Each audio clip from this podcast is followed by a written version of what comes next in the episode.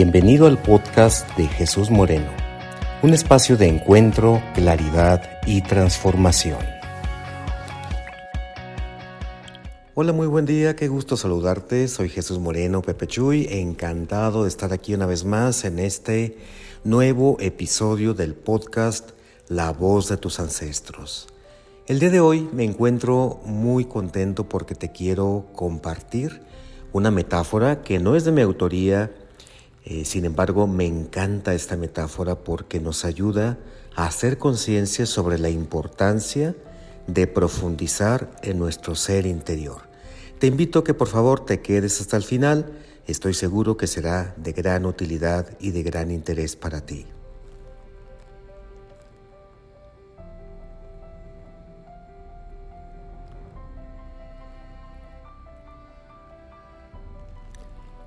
Cuentan Cuentan que hace muchos años, en un lugar muy lejano, existía una ciudad. No sé si tú puedas imaginarte una ciudad ubicada en algún lugar, en algún lugar remoto y lejano. Eh, la particularidad de esta ciudad es que sus habitantes eran pozos.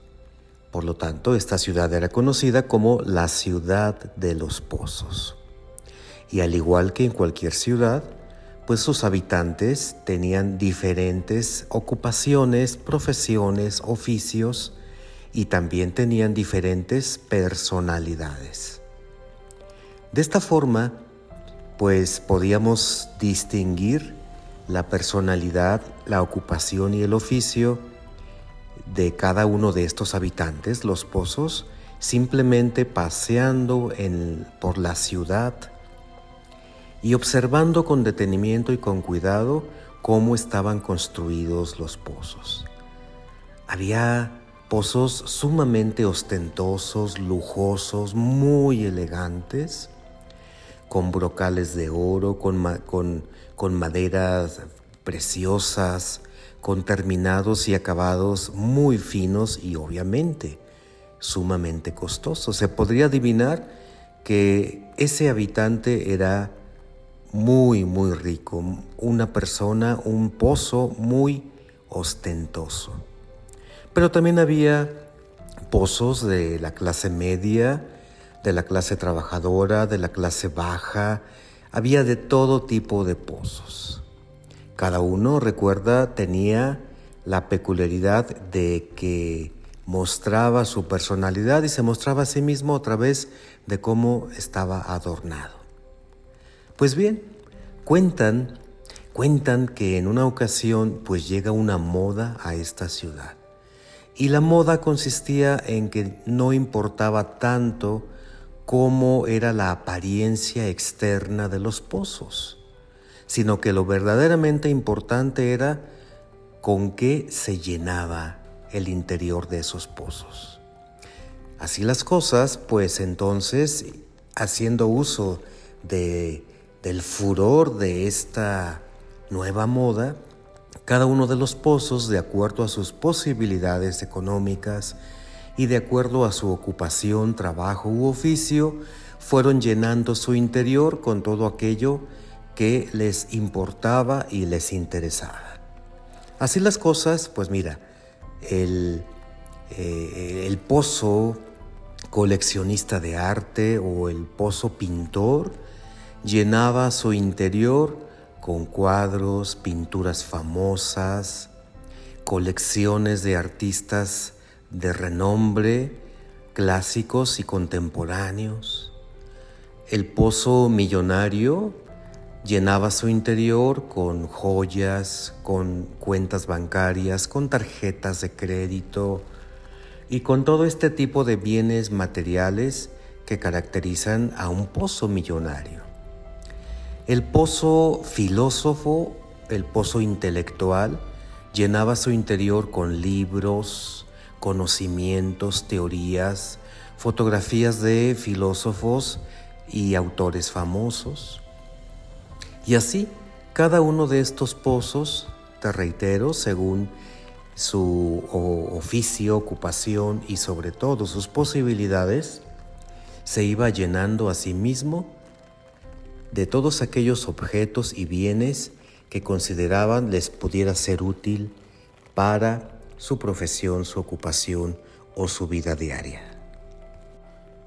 Y así, así transcurrieron los días, las semanas y los meses y cada pozo se iba llenando de, de aquello que consideraba importante. Pero llegó algo, algo, sucedió algo sumamente eh, importante, quizás hasta crítico en el pueblo, en la ciudad de los pozos y que nadie había contemplado. Llegó un momento en que cada uno de estos pozos ya no tenía cabida, ya no tenía espacio dentro de sí mismo para más cosas, para más bienes, para más conocimientos, libros, obras de arte, riquezas, etc. Y entonces lo que se les ocurrió hacer ante tal eventualidad es empezaron a ensancharse a sí mismos. De esta forma, crearon más volumen dentro del tiro del pozo y al crear más volumen, pues obviamente todos los bienes y objetos y valores preciosos que tenían dentro de sí empezaron a descender. Y cuando ya descendieron todo lo que habían acumulado, pues simple y sencillamente empiezan a llenarse de más cosas, más obras de arte, más libros, más riqueza, más conocimiento, más esto y más aquello. Llegó el momento en que una vez más llegaron hasta el límite y ya no podían dar cabida a más objetos, a más bienes. Una vez más se ensanchan y, y siguieron haciendo lo mismo, llenándose, ensanchándose, llenándose, ensanchándose, hasta que sucedió una verdadera tragedia. Los pozos que se habían ensanchado tanto, tanto, llegó un momento en que empezaron a tocarse unos con otros. Ya no había fronteras, ya no había espacio entre cada uno de ellos y empezaron a invadirse. El pozo arquitecto ya no podía ensancharse más porque ya estaba topando con el, con el pozo abogado. El pozo artista ya no podía ensancharse más porque estaba topando con el pozo millonario. De esta forma, una grave y terrorífica situación nunca antes prevista empezó a afectarles. ¿Qué vamos a hacer? ¿Qué vamos a hacer? Y estaban todos desesperados tratando de encontrar solución para esto. Sin embargo, a pesar de que proponían una y otra y otra cosa, una y otra alternativa, las alternativas no funcionaban. Todo mundo estaba obstinado en querer tener más objetos, más bienes en su interior. Sin embargo, había por allá en la orilla, a un pequeño pozo muy humilde que generalmente era tachado como el pozo loco, el pozo filósofo que, que lo criticaban, lo señalaban y generalmente pues no le hacían caso. Y en esta ocasión el pozo filósofo se animó a levantar la mano y dijo, ya sé lo que podemos hacer. En vez de ensancharnos, vamos a profundizar en nosotros mismos. Y entonces, obviamente, los demás pozos no le hicieron caso. El pozo filósofo estaba loco, tenía ideas estúpidas y absurdas, no le hicieron caso. Pero este pequeño pozo empezó a profundizar en sí mismo. Empezó a hacer el tiro cada vez más y más profundo en sí mismo y llegó un momento en que profundizó tanto que descubrió un venero de agua. Y entonces el agua empezó a subir por el pozo y empezó a subir y subir, pero una catástrofe.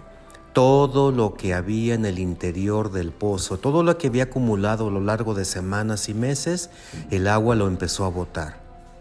Y al principio, lo que parecía una desgracia, empezó a convertirse en una verdadera fortuna, algo completamente inesperado. Cuando el agua llegó hasta el borde y cuando empezó a tirarse por a, desbordarse del pozo, Toda esta agua que estaba corriendo continuamente empezó a generar vida alrededor de este pozo filósofo.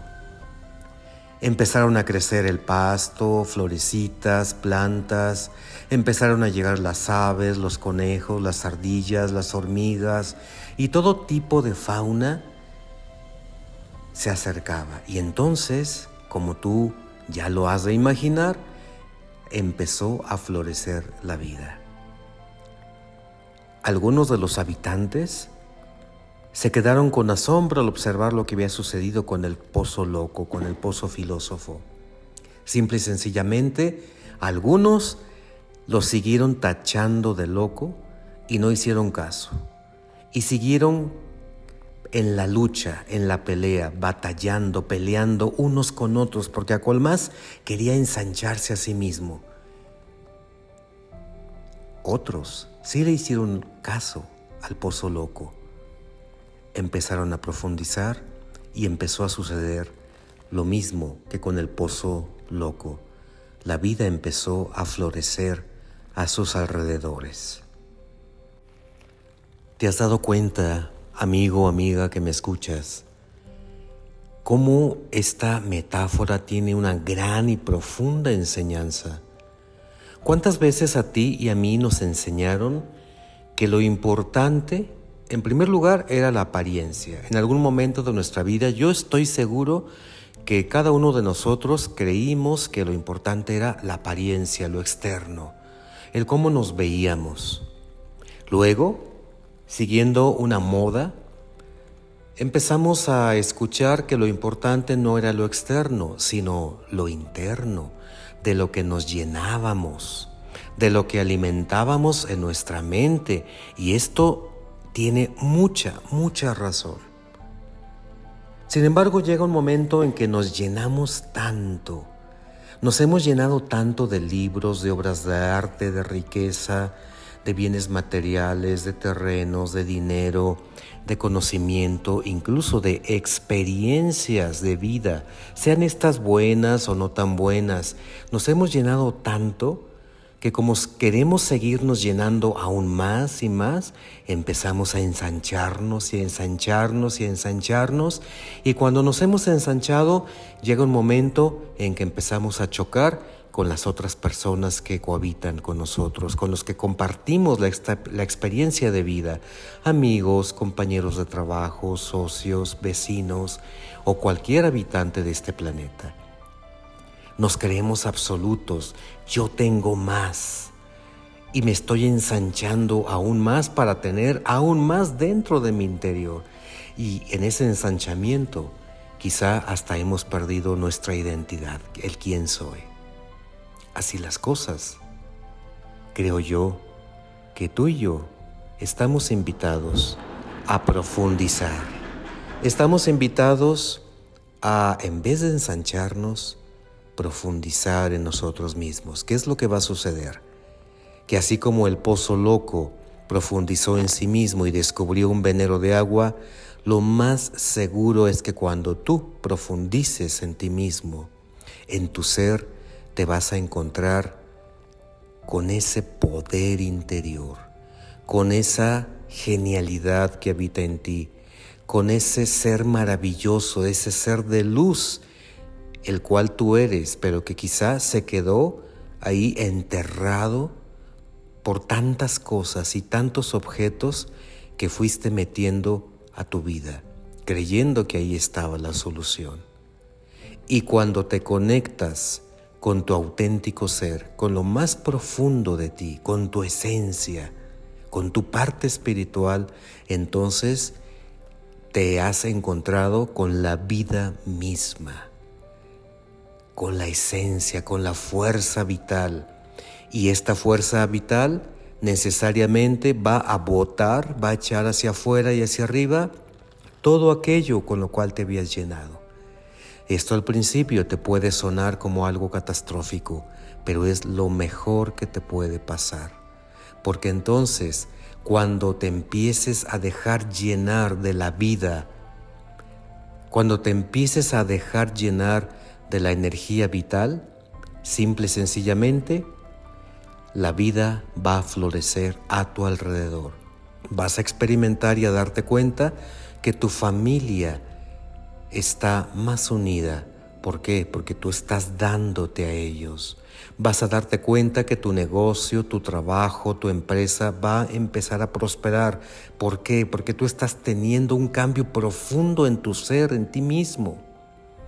Y eso se va a notar porque lo que hay en tu interior vas a, vas a compartir, se irradia.